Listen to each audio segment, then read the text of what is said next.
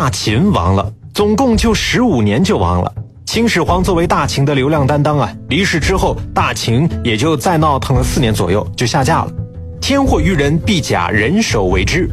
陈胜吴广，再到项梁项羽刘邦，大势已去，气数已尽。秦始皇如果知道他的后代这么作的话，也不会管皇陵之内有多少机关，一定会钻出来大耳光抽脂的。啊，什么玩意儿呢？你可长点心吧！但是大家有没有想过呢？这一切其实也是秦始皇他自己作的呢。沙丘政变其实主谋啊，并不是赵高和李斯，而是秦始皇，是他的荒唐促成了那一次政变。首先，秦始皇一直都没有立过太子。您老人家要是早点立了太子，说不定就不会这么狗血了。秦始皇统一天下之后，便再也没有了别的什么追求。如果还有的话，那就是追求长生不老。包括他一生巡游五次，都是为了寻找长生不老的秘方。秦始皇生平最恨别人跟他提立太子的事情，这无疑就是在暗示他会死去。这让秦始皇很不高兴。就算在最后油尽灯枯的时候，秦始皇还是没有确定储君的人选。他在诏书里的描述是让扶苏回来主持宫中事务，并没有说是直接让扶苏继任皇帝位。潜台词就说呢，老子啊还不一定会死。爸，三思啊！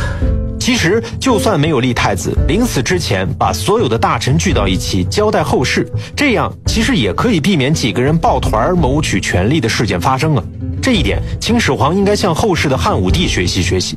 汉武帝虽然在晚年杀了太子，但也在临终前立了八岁的刘弗陵啊，而且找来了五位顾命大臣交代后事。想想看，汉武帝为什么不是找一位顾命大臣，而是找了五位呢？很简单嘛，五位大臣可以相互制约，谁要是想做点什么小动作，肯定是达不成目的的，必须大家同意才能够执行啊。这就是汉武帝的高明之处。而秦始皇他什么也没说，什么也没做。造孽！最后，李斯是这个事件最大的无奈者。秦始皇走了，留下了一个很大的漏洞，妄想让李斯一个人来打这个补丁，似乎这难度有点太大了吧？李斯是一个能臣，但是面对秦始皇捅的这个洞，他也是没有办法，除非女娲在世用五彩石给他补上，否则一点办法都没有。在赵高极大的政治压力之下，李斯选择了妥协。这也不能怨我呀！历史就是一连串的蝴蝶效应。总之，又要翻篇了。突然觉得还是讲的好快呀，我都有点不舍了。接下来咱们又要换主角了。陈胜吴广这俩货在历史的洪流当中起到了一个承上启下、推波助澜的作用，但终究后期发展的有些浪了。最终历史大手一挥，把他拍在了沙滩上，淘汰之。关注的焦点开始锁定在另外的两个男人身上，刘邦和项羽。他们跟着陈胜吴广架秧子起哄了。项羽祖上是以前楚国的名将，傲娇的官二代。据说当年看到秦始皇的车队时啊，项羽说：“秦始皇算什么？我可以取而代之。”他的叔叔项梁啊，赶紧上去就捂住了项羽的嘴：“宝贝儿啊，可不敢乱说啊，这可是要杀头的呀。”但是项梁啊，在心里还是暗暗吃惊，这孩子真敢想。项羽，他不是一个停留在想象层面的人，他是一个果敢的行动派，敢想他就敢做，执行力那是杠杠的。项羽跟他的叔叔项梁住在江苏一带，正活得很憋屈呢。一看大家都在造反，觉得机会来了，心中啊不安定的细胞就在集结，咱们干吧。可是，咱们这么干名不正言不顺的，总得有个 title 立个 flag 才行啊。项羽是楚国大将项羽的后代。楚虽三户，亡秦必楚啊！这大楚的旗号咱得立起来。可是楚王呢？楚国王室姓芈，熊氏。于是项羽他们得找到这个熊孩子给他们做代言呢。找来找去，终于在一个所有人都想不到的地方找到了楚王后人熊心。当时啊，熊心正在给人放羊呢。你为什么不上班呢？因为我们家牛啊，羊啊。没人放。好了，这回根正苗红、血统纯正的楚王找到了，大旗也立起来了。很快，像模像样的队伍就组起来了。附近的小团队呀，也都来参股了。这其中就有秦朝的一个小片儿警，曾经啊是个杀马特，有人形容他是个老流氓。但是我觉得“老流氓”这个词儿有些贬义了，所以呢，咱们用“老炮儿”来形容。这个老炮儿呢，带着一些兄弟来投奔楚王了，他就是刘邦。投奔楚王的时候，刘邦已经四十八岁了，项羽才二十出头。老炮儿刘邦和小鲜肉项羽之间的楚汉争霸开始了。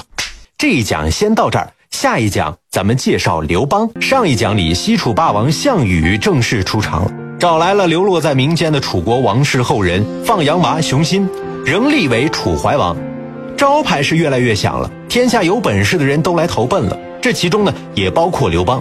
刘邦这个人呢，年过四十了，但仍然是游手好闲，一事无成，总是被他老爹鄙视。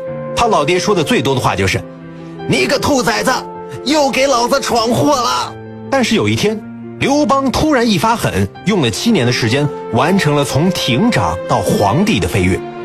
当然，这是后面一步步来的啊，咱们还是得从头说起。当时的刘邦呢，还没有名字，因为排行老三，所以大家都叫他刘三。而根据《史记》的记载，刘邦的生父也并不是后来整天鄙视他的刘太公，而是某种谁也没有见过的爬行纲动物蛟龙。《史记》当中的原文是这样记载的：“雷电晦明，太公往视，则见蛟龙于其上，已而有身，随产高祖。”什么意思呢？就是在一个雷电交加的时候，天上蛟龙盘旋，地上刘邦的娘亲呐就怀孕了，然后就生了。刘太公就这么眼睁睁的被一条龙戴了绿帽子，痛杀我心，呜呼哀哉呀！刘邦出生在战国末年的楚国沛县，当只有比他大三岁的秦始皇东吞六国、创立帝制的时候，刘邦呢一直过着一个混江湖、拜把子、撩妹子的生活。但是就算是这样啊，刘邦在秦朝还是有着一官半职的，应该能算上一个副科级的干部，亭长。相当于是个片儿警，也曾经到咸阳出过差，接受过秦始皇的接见。刘邦当时心里就说出了这么一句话：“大丈夫当如此也。”你看看，几乎是同样的场景，刘邦跟项羽他们俩说的话就完全不同。项羽明显就更霸气一些，项羽说要取而代之，这是俯视，或者是平视。刘邦说大丈夫当如此。这明显就是仰视，给大爷跪了。说完了这样的感慨之后啊，刘邦继续过着他混江湖、拜把子、撩妹子的生活。